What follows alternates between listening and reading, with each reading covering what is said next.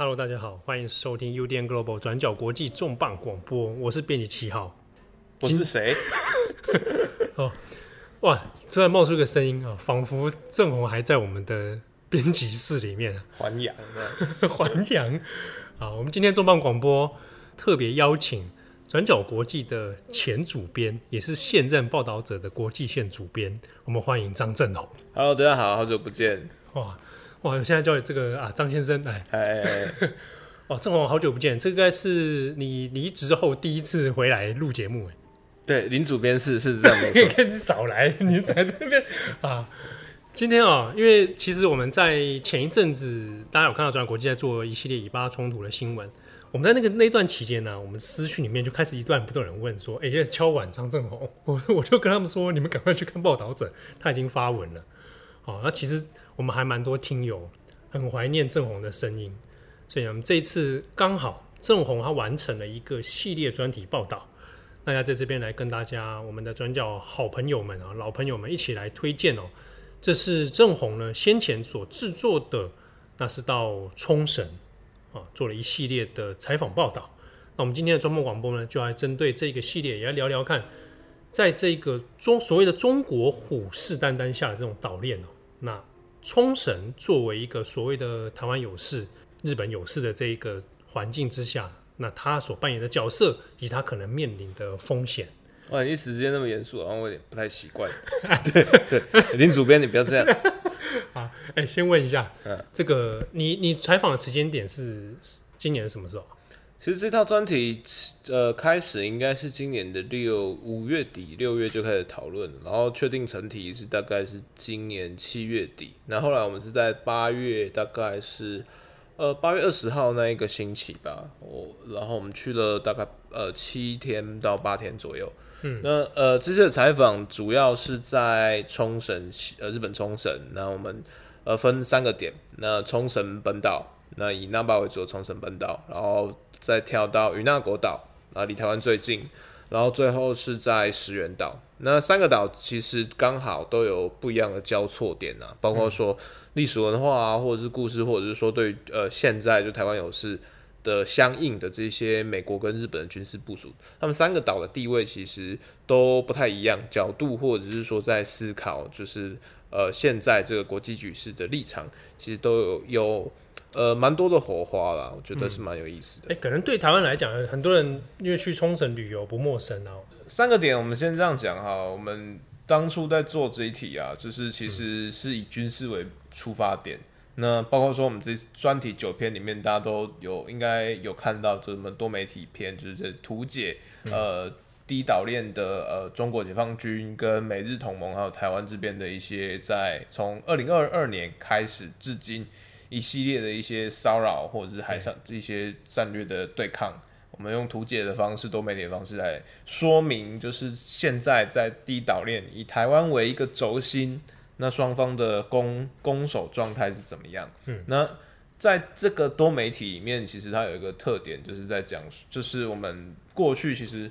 从佩洛西来之后，其实大家都一直在讲，哎、欸，攻击绕台，然后或者是说，就是呢，攻呃，中国在模拟在包围台湾的这些军事演习，模拟攻台，那都会、嗯、会去画，就是说呢，哎、欸，台湾的附近一堆线，对，就是它那个路径啊，对，对对，呃，飞机绕行的路线啊，对，对对。可是其实就是呃，我们这些资讯大部分来自国防部，国防部大部分只会公布共机的数，就是路线，但他不太会去公布，比如说共建，然后或者是说呃，除了台湾之外，呃，类似遭到就是中国海空军骚扰的，那还有比台湾更早，或者是说比台湾更早感受到这些压力的，其实是日本。对。对，所以这次我们除了台湾的国防部之外，我们还特别去抓日本防卫省的资料，就是从二零二二年八月，然后一路抓到今年应该是七月，就是抓说呢，在过去一年里面，就是呃防卫省他通报共建他可能接近日本领海，在那边骚扰，他们会有一些通报，意思是说啊，我们在监控之中，对对对，那或者是说攻击他可能有。意图威胁，可能在也是要骚扰日本的领空，或者是甚至说他已经进入日本领空，就是所谓的钓鱼台群岛、尖阁诸岛。那这些通报也都会有。那通过这些通报，我们也去画画出一个呃整个是共军骚扰，还有一个固定的路线图，然后用这些路线图，然后再跟台湾的再把它结合在一起，其实就可以看出，就是说，就是中国在这个第一岛链，他想要突破，就是呃民主阵营这边对他的封锁，那包括说可能要对台湾，然后可能想要就是突破。然后进入到太平洋等等等，他的一些做法路线跟战略意图。那从这些路径里面，我们再来去联系说啊，这个台湾有事就是日本有事这件事情，其实并不是，并不完全是一个政治口号，它是已经一个存在的现实。嗯嗯对，哦，我补充一下，因为台湾有事，日本有事这个事情出自安倍晋三嘛。嗯。那先前在一些某些舆论里面会认为说啊，那个就安倍。在那个都已经卸任了，然后还讲这个，有的人会把它解读成说是他不在其位，但是呢又故意讲个政治口号。但是实际上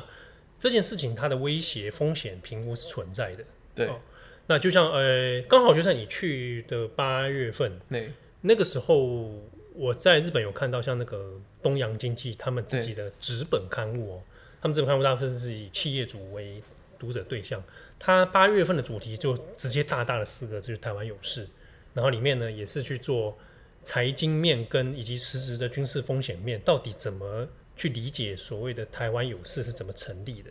其实这件事情特别有趣，是在于说东洋经济这个台湾有事专题其实做得非常的精致，然后在台日之间都有一番讨论。但是其实就是呃发动这个专题，然后或者是说在此中间其实有有很多努力的。其实是一个年轻的台裔的日本记者，叫刘彦福。他也是这次我们帮了我很多忙，然后就帮了我们，比如说在前期的一些沟通啊，或者是说前提了解议题的时候，其实给给我们很多意见，然后甚至去帮我们联系，就是冲绳国际大学教授。那在反战篇，就是这次呃报道者的九篇的呃冲绳岛链专题里面，其中跟反战人士对话篇里面的开头。嗯其实就是去访，就是跟刘彦甫来对谈。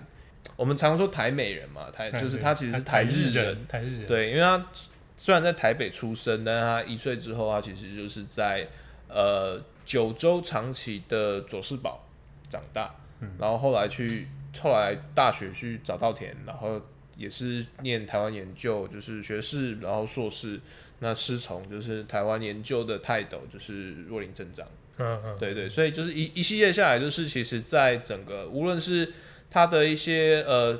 成长的背景，然后或者是他有兴趣的部分，然后或者是说他现在就是因为台湾有事，那所以引发一些新闻讨论，都让就是哎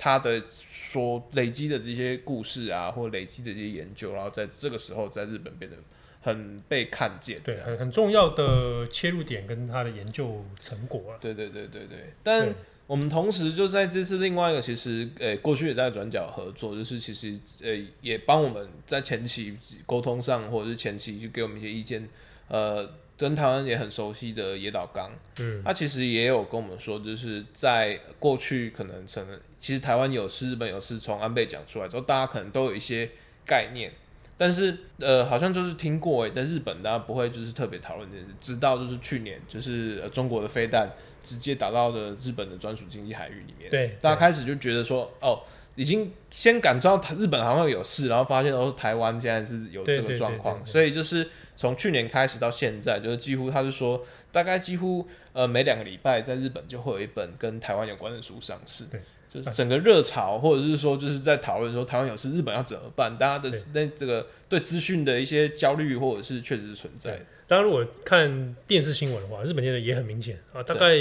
一个月大概少说都会有一两次就在都在讨论台海情势啊。对，而且也会去说，特别下一个关键词就是说，那有哪几种剧本？嗯，哦，scenario 这个剧本会怎么样来推导？它有几个状况，就是呃，第一个状况就是确实是就是飞弹，就去年的那个飞弹危机，嗯，然后再来的话跟还有跟台积电在熊本设厂。这件事情，在无论是产业链啊，或者是就是整个就日本的。呃，商界里面其实讨论是是蛮多的，然后再来的话就是，呃，日本为了应对这些事情，它其实从去年开始，去年年底修改了安保三文书，然后国防预算也大幅的累增，然后再来是那也呃在修改安保三文书的时候，也就是正式的确定说自己要加强就是所谓的反击能力，然后为了加强反击能力去购买就是美国的战斧飞弹，那这一系列下来，其实包括说日本它其实。呃岸田文雄政府，他确实也是借台湾有事为一个事去推动，就是他自己的国防的一些路线图。对对对，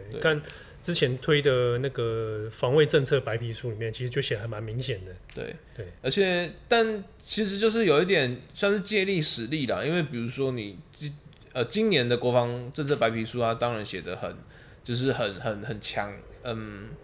立场比较抓的比较更比较强硬。但是你你反像去年或前年，其实它路线是一样，它只是不断的在增强。就是你今如果只看今年的话，你会觉得哇，日日本讲很强硬的觉醒了。对，它前两年的时候其实已经是这个势头明显了。对对对对，但你可以看它的篇幅的增加跟关键字的下法。对。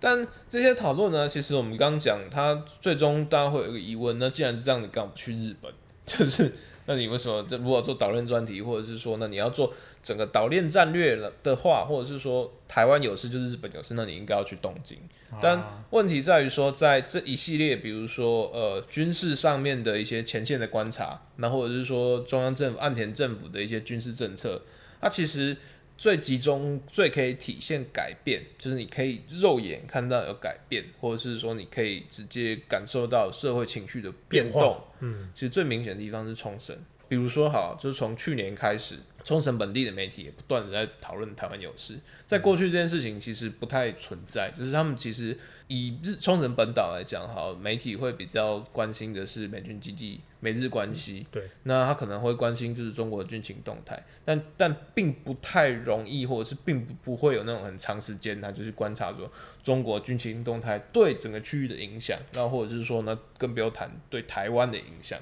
嗯，对。但是他去年的那个飞弹危机把这些事情连起来，所以大家他们也会关心说，好，那现在台湾有事，那可能会影响的应变。在我冲绳，他可能比如说呃岛民的撤离计划啦，嗯，然后或者是说呢整个军事建设计划、防空洞建设计划这些东西对我的日常生活会有影响。那这个是其一。那其二的话是冲绳本来长期就有一个非常反军事性的一个倾向，就是包括说对美军基地的问题，还有就是二次大战冲绳战的一些记忆。所以在这个状况之之下。就是变成说，日本本土它现在感受到了国家安全受到威胁，它整个战略啊，或者是说中国崛起，或者是说你整个区世界局势的变动，嗯、那在二零二二年俄罗斯入侵乌克兰，所有事情都变了，一夕之间好像变得以前没有办法想象的事情，现在都是随时可能会发生。战争离自己越来越近的感觉。对，在这个状况之下，以本土的呃日本本土呢，当然会说，那理所当然应该要就是增强自己的国防实力。就虽然说美日安保条约，虽然说日本是一个爱好和平的国家，和平宪法等等等，但是在就是这一系列状况之下，大家也会觉得说，那我加强我自己的国防实力是是合理的事情，理所当然的。对，你你反观你把事情，比如说推到二零一五年，好，那个时候在要解禁集体自卫权，嗯，那个时候是大家的反应其实是没有办法理解，也就是说。那个时候并并不觉得有外在威胁这么强，对，有必要让你去解禁这个集体自卫权。对，那当然并不是，就是那毕竟是日本自己的选择。我意思是说，就是并不是说他那个时候解禁是好或不好，但是问题是在于说，整个社会舆论的接受度，现在跟以前就是对于在增强军事或者是解禁军事能力这件事情，其实日本的态度是转变的，呃，比较明显。对对，那在冲绳的话，那当当然就是一个反差，它会对于就是本土的这种走向。呃，军事性，然后或者是增强国防，嗯，他们其实会感到不安，因为第一个是这些军事部署啊、训练，然后或者是说真正要战斗的时候要跟接战的地方啊，其实都在冲绳，他们是第一线，那当然就会对于这种局势感到不安。那所以在这个状况之下，就是日本其实本土也有很多就是宪法和平派，那或者是说反战派，那或者是说那种比较老的左派。他们就是在过自在本土，在现在这个局势之下，啊，从香港啊，然后从 COVID，然后到后来的俄罗斯入侵乌克兰，对，然后在去年的飞弹危机，一系列下来，就是这些人就是过去可能呃一直会讲说，就是要用和平对话啊，或者什么外交，说服力开始比较下降，比较没有办法，就是再提出一个有效论述，或者是可以号召去呃社会的影响力，就是说啊那。我们不要增强国防，我们应该要遵守和平，就是用最严格的方式来遵守和平宪法。就所以有一些力量，或者是有一些就是这一派的，开始会把他的注意力转移到冲绳。嗯、因为冲绳在这边它就变成一个杠杆，就是变成说，那我这些从本土来的，以他来冲绳，那呃看到冲绳它有冲绳站的历史，那冲绳现在因为现在的台湾有事的日本这个国防政策的增强，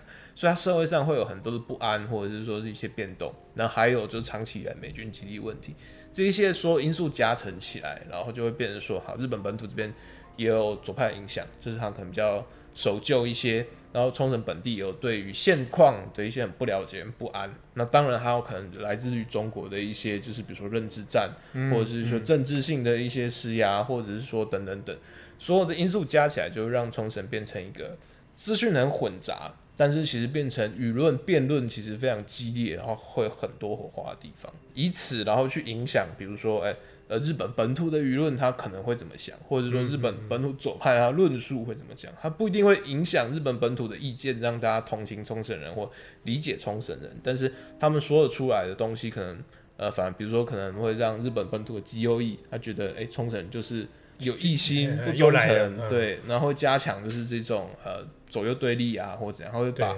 本来就有的嫌隙裂痕再再去放大，变成一个我们我们常讲的破口啊，就是、嗯、对，嗯嗯、对他他他现在应就应该说这种互不理解，然后因为这种紧张情绪的呃对立加强，它会变成一个破口，并不是说啊冲绳现在变成一个破口。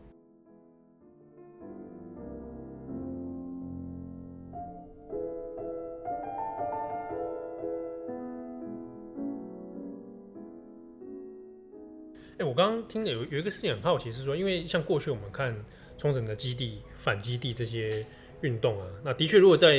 日本本土的论述里面，它会有蛮明显的对立，嗯，哦，也是其常年以来的事情。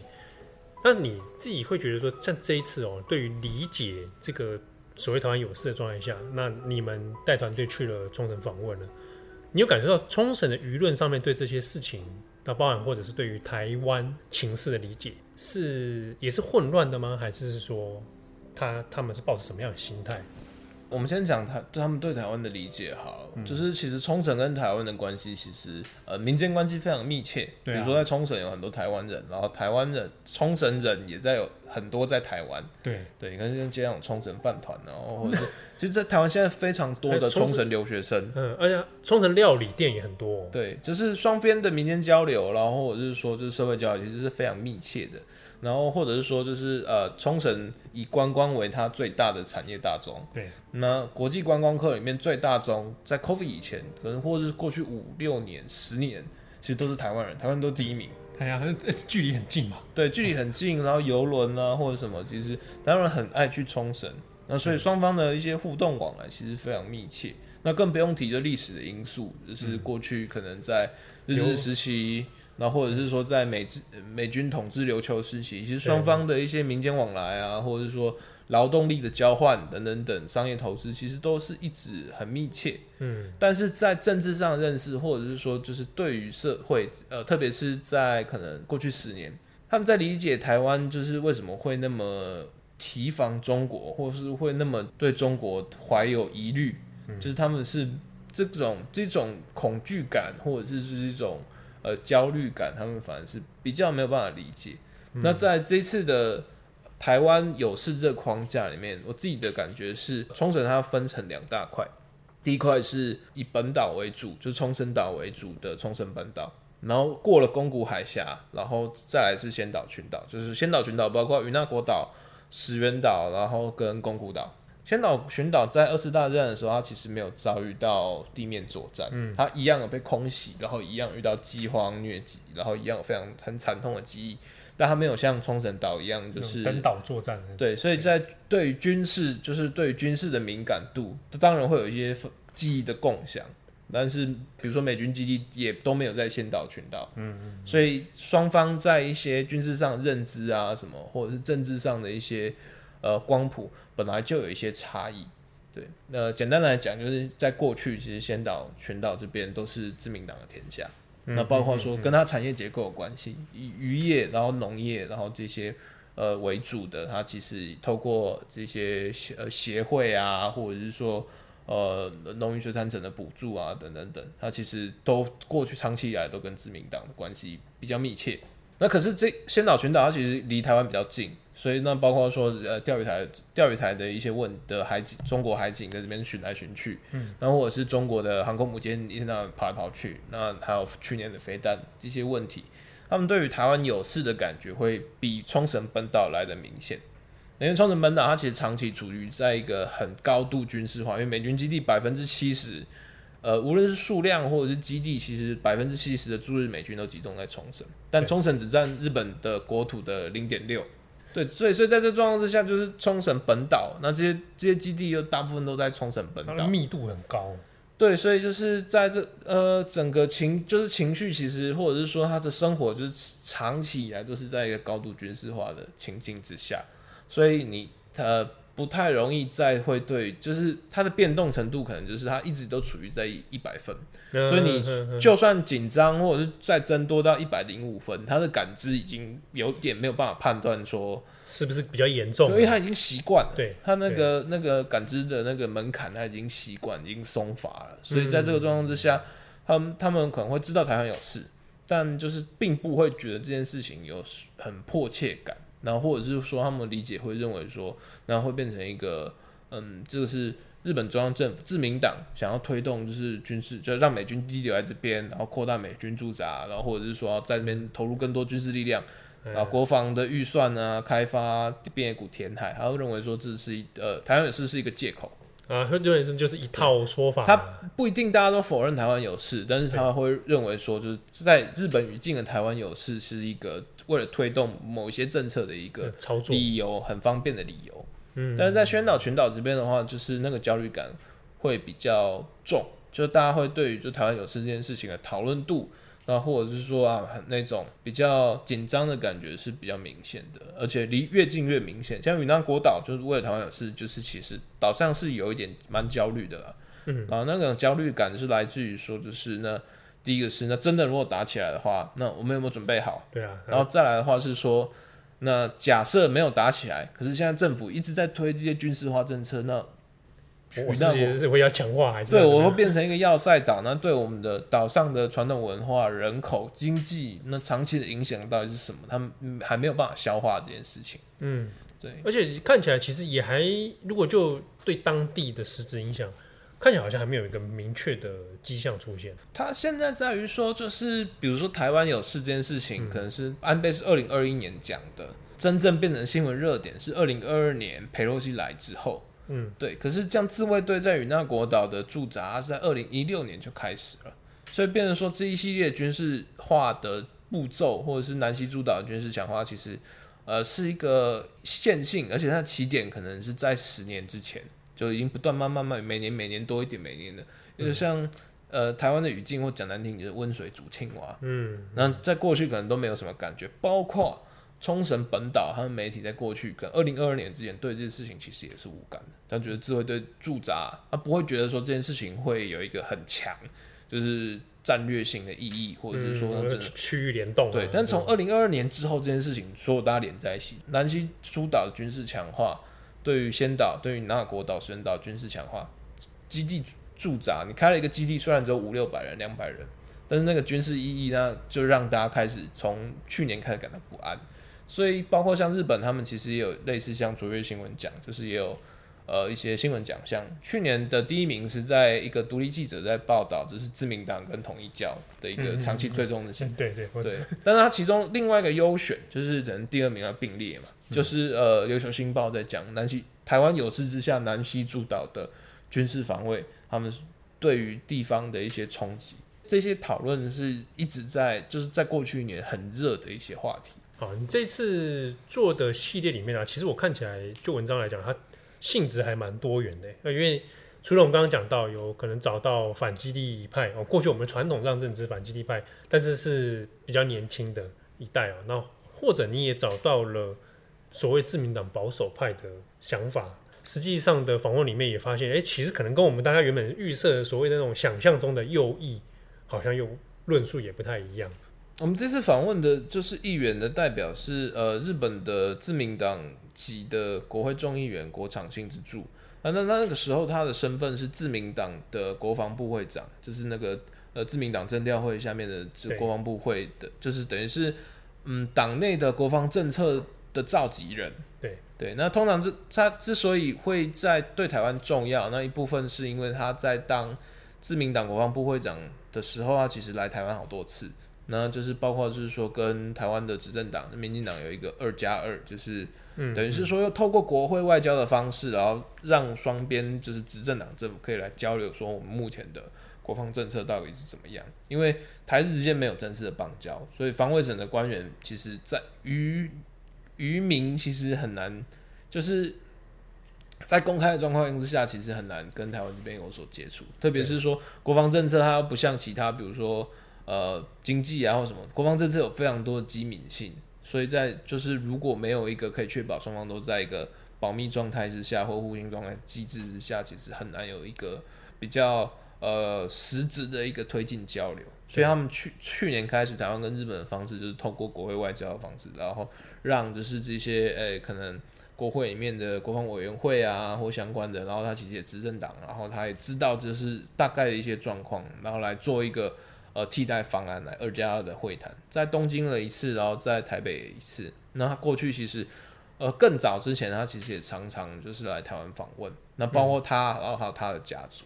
呃，我先简单介绍一下国场幸之助哈，因为在呃日本的本土新闻，或者是说这日本政治新闻里面，他的在过去的能见度其实不算是很高。嗯，那一部分是因为他其实才五十岁。就是在整个，那、哦、算中，在这日本政治圈里面算中生代。对，虽然说已经当了三届，但是算是就是还是比较值钱的。然后再来是他的选区是其实是在冲绳九州这边，所以变成说本来就是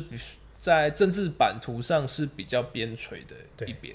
对，如果你出生在山口县，那就不一样。啊，对，那哇，那不一样。对啊，你出生在山口县啊，或者是你出生在就是什么三重县，就是那那那个势力比较盘根。对，对地方势力那会影响在你国会的那个发声的音量权。对，确实。但是他是在自民党内是岸田派的。嗯嗯。对，所以当岸田文雄变成首相之后，他其实受到蛮多重用，就是呃，包括说被。拔擢成就是国防部会长，然后后来是今年九月九月的时候内阁改组嘛，他被升调国土交通副大臣，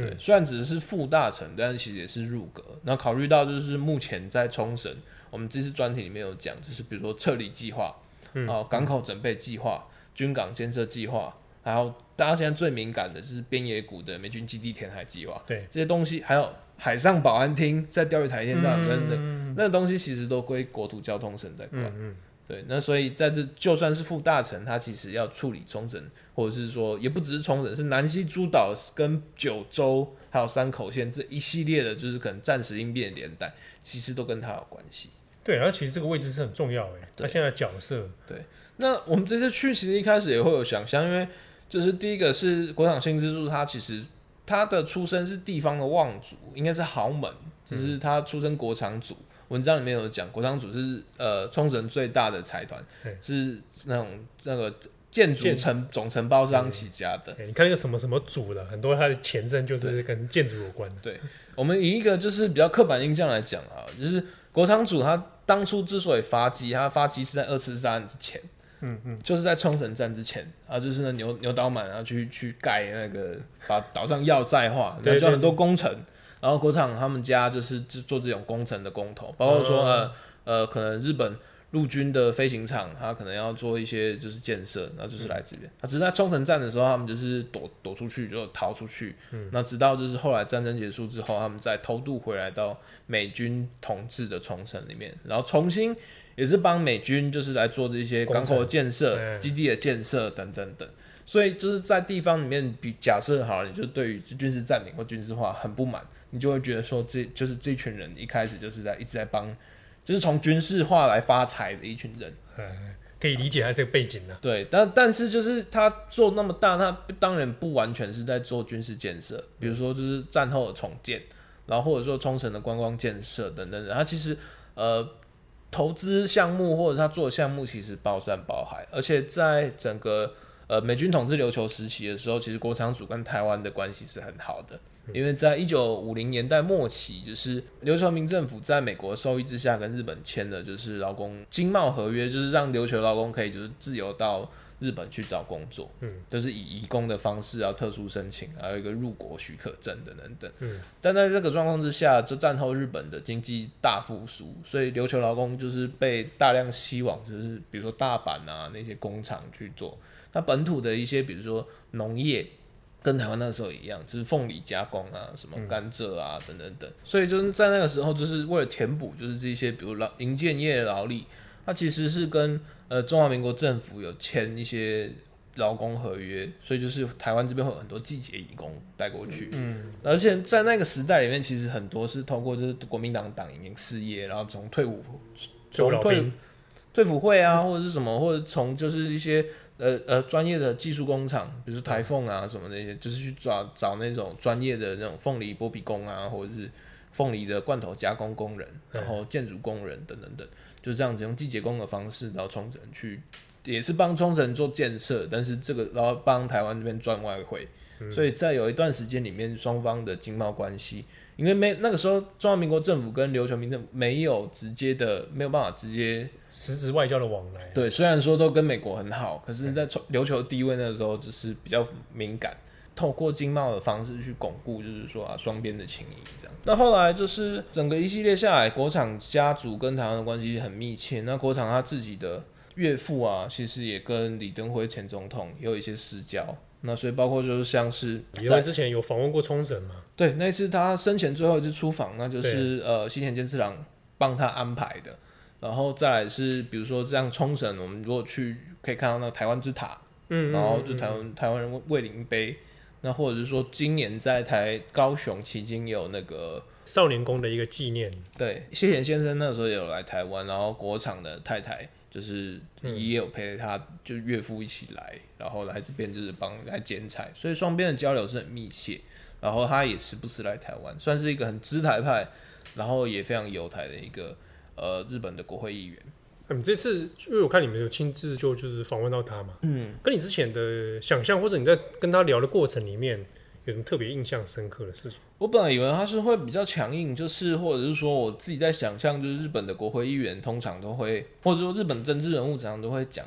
讲的有点言不及义，或者是说他会很语带保留。就是、嗯嗯、呃不想要讲太多，但是好像要讲东西，就是会讲安全的。对，所以就是会讲的，通常我印象都会觉得很四平八稳，或者是说讲的东西其实跟新闻稿或者是官方政策其实都是一样，是，他只是有那名字露出而已。所以一开始其实有点担心，会担心说就是他不愿意跟我们讲太多，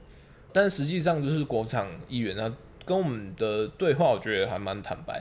讲得很直接。而且我觉得他在呃呃跟我们对话的时候，就回答我们一些问题。比如说，我印象非常深刻的是说，那我们中间有提到说，那美军基地是一个负担。那美军基地的谈判，或者是说美军基减缓冲绳基地的负担这个问题，是日本中央政府的责任。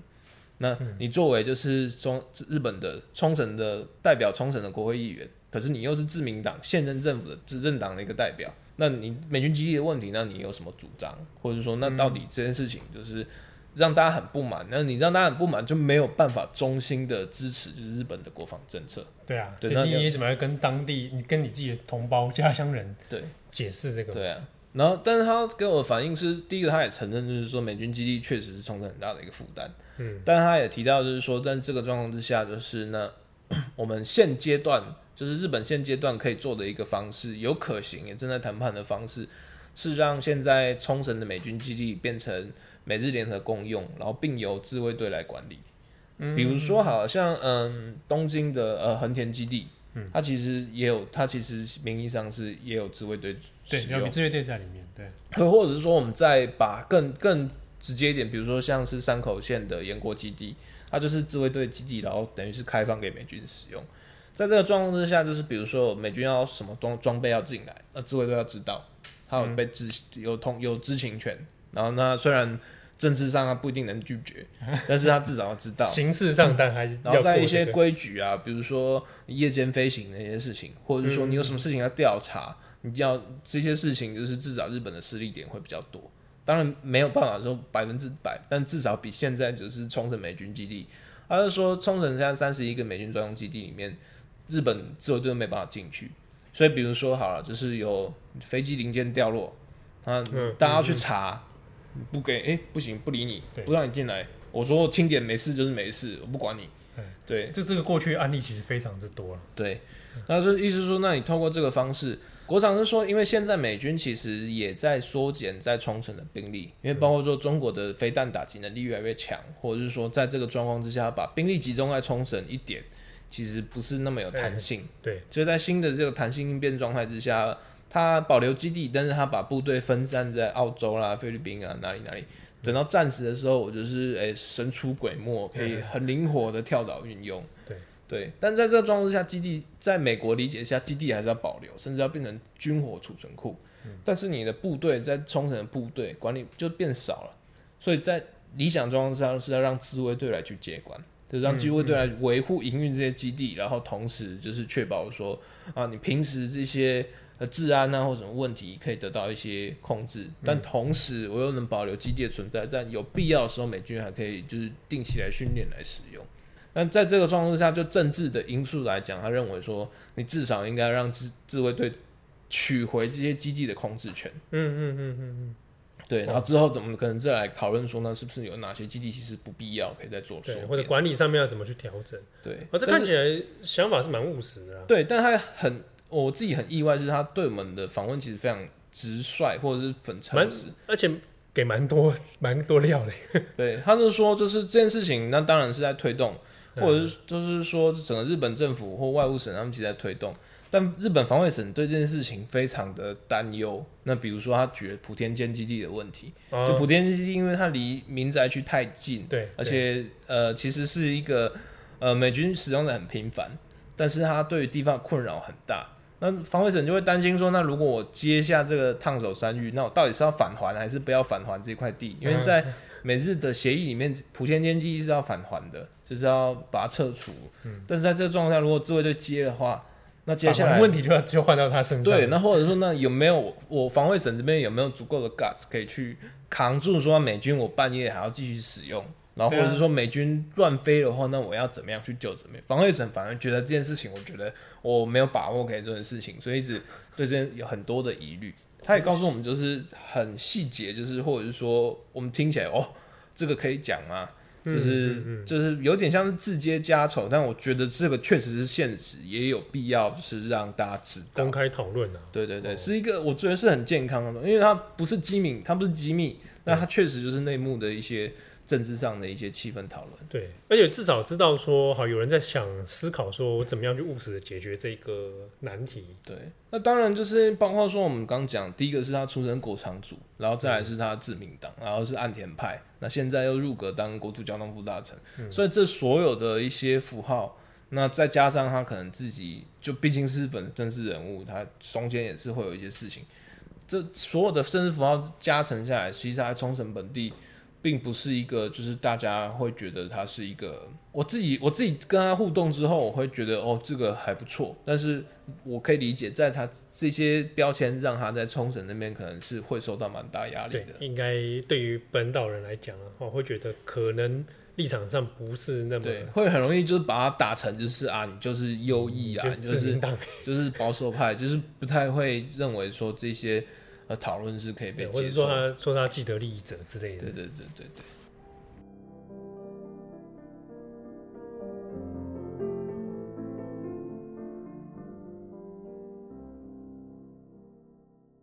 一系列报道里面，当然还有很多不同的内容哦，篇数跟字数都很长，都很多。哎，我 其实看到之后，我就觉得。哇，胜鸿已经，你不是没看完吗？我没没看完，我看了前面几篇呢。啊，从你第一篇开始连载啊，对，而且想说，哇，你在这么短时间内密集，应该包括你采访的时间了，哦，然后回来就写稿了嘛？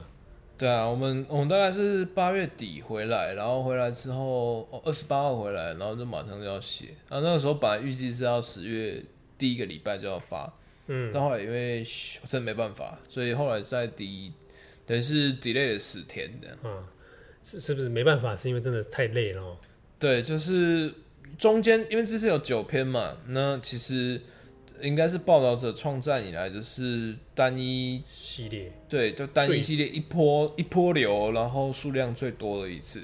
哦，然这是因为你造成的吗？欸、我可以这样理解吗？我觉得这个是 这个是有其政治现实啊，因为我自己会觉得，第一个是冲绳这一题，大家其实做蛮多的。嗯、就是虽然说台湾不了解冲绳，冲绳不了解台湾，但是比如说像是民间交流历史、冲绳站的讨论，然后或者是说反基地的问题，嗯嗯嗯这些讨论的其实汗牛充栋。对啊，光光光光我们转角，以前二零一五年开战以来，反基地的问题也很多。对啊，所以像这次出发之前，其实我就是也是跟就是很多我们过去合作过的作者，比如说阿波啦。然后许仁硕啦，然后都有一些就是请益一下，就是大概说他们自己的想法或状况。嗯，嗯，那这次那但是因为就是他其实前期已经有很多东西，它变成一个很复杂。第一个是你要讲这些背景，可是我们已知的，我们手上可以大家只要搜寻，其实可以拿到的可信素材其实是很多的。对。可是你不讲这个背景，你作为一个新闻，那你现在要进入这个状态，你马上跳台湾有事，它是一个它是一个去脉络。是没有办法连接说，那他们为什么会这么想，然后为什么现在会这样做，所以就变成说，那还是要一定程度的去解释它的背景。对，回溯爬树一下。对啊，那我也会觉得说，那呃，特别是从去年开始，一系列的一些政策讨论啊，变动其实有一些是有趣，比如说像呃冲绳大疏散、冲绳他撤退这一题。嗯，对，这个这个很少人，台湾很少人讲这个事情。对，我们那时候去是去呃去之前就有做 research 嘛。然后有讨论，但是呃，实际上的资料其实是在与那国岛跟石垣岛的时候，就地方的呃负责的官员，然后或者是负责议员就直接拿资料，或直接很细节来跟我们解释这些大概是怎么样。那当然他们的立场会觉得说，呃，比如说与那国岛的周连先生他会认为说，就是这件事情还不一定跟台湾直接有关系，但台湾跟冲绳毕竟很近，跟日本很近。所以你在合理范围里面，你必须要去考虑这件事情，也是理所当然的。对，那在石垣岛采访的呃班尼议员，他就会觉得说这个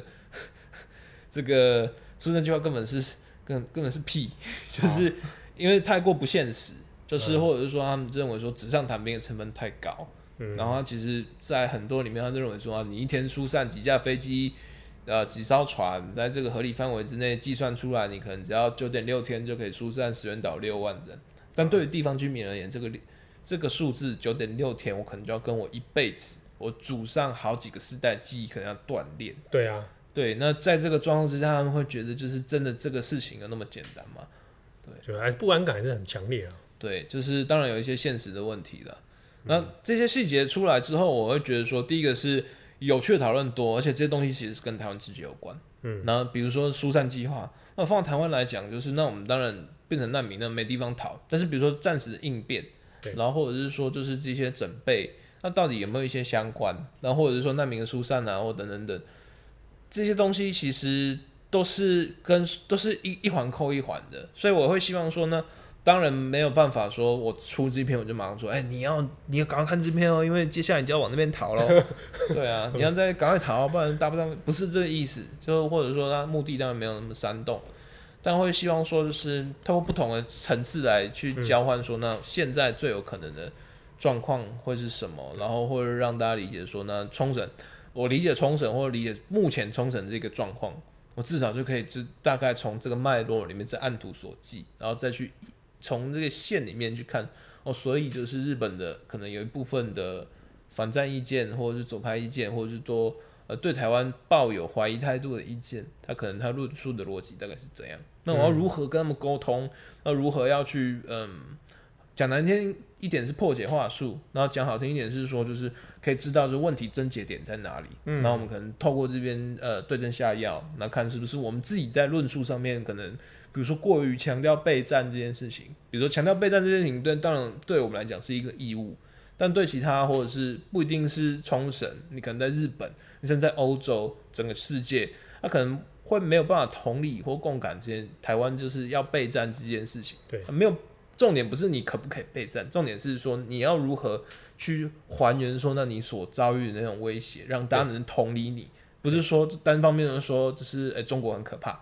但可是在日本在东京人不一定每天都可以感受到这种中国很可怕。对，那新闻上可以看到香港，但是你中间还是要很多情绪的脉络去让他们去了解说那大概这些。影响什么？不不只是同情，而而是更是说，那在这个状况里面对他们影响的生活，他需要很多的一些，你要进入人家脉络里面，才有办法来做沟通。然后做完沟通之后，你才可以有办法来确认说，那我们之间有没有彼此互相理解或合作的可能性，而不是说啊你听不懂，那我就觉得说你是轻松了，对，然后就扣一个帽子，就把人家推开。对，但这个到底有没有必要把人家推开？这件事情其实我自己会觉得有很大的一个疑虑，疑虑，对对对，因为这个论论述，我们在台湾自己的论述里面，当然自己讲，你每天听会觉得很理所当然的哦，但是怎么把它跟周边国家扣连在一起？对，就是那个状况有点像是对自己人讲，就是那件事情我们自己在做，对，是完全合理的，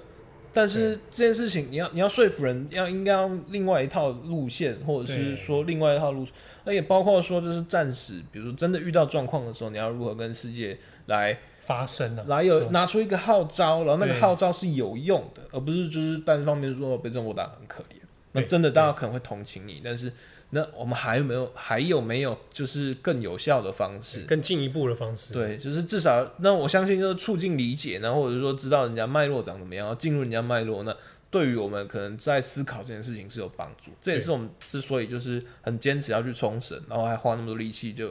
交错这一些题目，把它就是希望给它具体化的一个原因。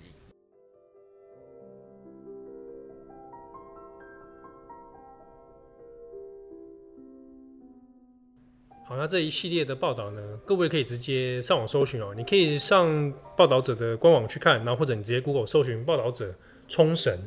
啊，就可以找到这个系列的专题内容。那正红写到真的是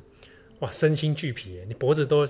写到快，对啊，快断掉了，快断掉了。对啊，哦，还好吗？现在你的脖子就就要复健啊。就是你要问还好吗？医生是说那是退化，所以就是不会好啊。啊，这个我们长期坐办公室，对啊，你的脖子大概有可能有七成的来源是转角国际吧？应该是哦。然后看就是你，关我什么事啊？啊，你后来去冲绳啊，劳心劳力了啊啊，所以嗯，所以各位读者。是不是我们要每个人来多多点阅，来拯救正红？主要是希望说这九篇对大家，呃，包括说那故事啊，就是我我我自己是写的蛮用力的。那希望大家就是看了以后有收获，嗯、那或者是看了以后有一些呃在记忆里面留下一些痕迹。那这些痕迹可能在未来某一个时间点可能有用。比如说，哎、嗯，我想起正红跟我说过，或者是说真的要逃难的时候，哎，记得要 搜寻一下哪一篇。对对对对对。没有啦，我意思是说，就希望这些东西大家对大家就是在讨论啊，或者在理解是有用的。然后也当然希望大家就是能多看。那说除了之之外，就是因为今年今年其实经济的比较不景气，那包括其实是各大媒体啊，其实现在状况，转角国际也遇到了蛮多的压力。哇哇，我们也是各种波波澜呐，啊，各种挫折哦。对啊，那呃，我报道者当然是，那报道者是一个我们没有收广告嘛，就非盈利媒体。然后现在我大部分的就是我们的就是需要大家的支持啦，那包括小额捐款啊，或者像我们今年也推出了一个支持者方案，嗯、就算你可能还不确定到底要不要就是赞助或定期定额赞助报道者，就是呃至少也欢迎大家就是来加就是我们的这个支持方案，成为一个呃成员。那包括说就是可以有一些呃。它不是会员，嗯，它不是会员，因为它没有就是一个限定的功能，就是它不会有一些内容是被锁住，因为内容还是要公开给大家看。但是就是会通过这一些呃新的这个支持的方案系统，那接下来可能也会有就是跟记者一些比较互动，然后或者是说有一些反馈的一些机制，那我们在眼里之中，那也欢迎大家就是可以来报道者官网，然后来多浏览一下，那包括看这次的呃冲绳岛链专题。然后在社群或者是说在呃各方可以给我们一些回馈，包括在就是呃转转角可能有点奇怪，但就是少年兄都都都可以了。对对啊，就是找到七号就可以读读得到读了这个报道之后，你对这个报道有什么想法？然后或者想要跟郑红来讨论的，或分享你的经验的，那都可以来随时找我们啦。对，然后呃当然也就是希望就是呃大家呃对于后续的讨论啊，就是可以。呃，希望对对这个大家有帮助，然后大家读的时候会喜欢。对，好，那也欢迎大家哦。我们会把今天提到的这个专题页面呢，我会放在节目的资讯栏里面。那当然，大家也不要忘记，就是好的媒体也要需要大家来支持啊。那我们也会把赞助的这个管道哈，同样会放在我们的节目资讯栏。那希望大家能够一起促成这个善的循环呢。啊，哎呀，不然今年真的好累哦，对不对？我看你今年，我想说你离开正甲之后，应该是生活节奏比较 OK 了。就是今年突然从六月开始猪羊变色，应该、欸、真的今今年下半年很奇怪。我看这个不知道是有什么问题哦、喔，不然怎样？我看这要去问阿南德，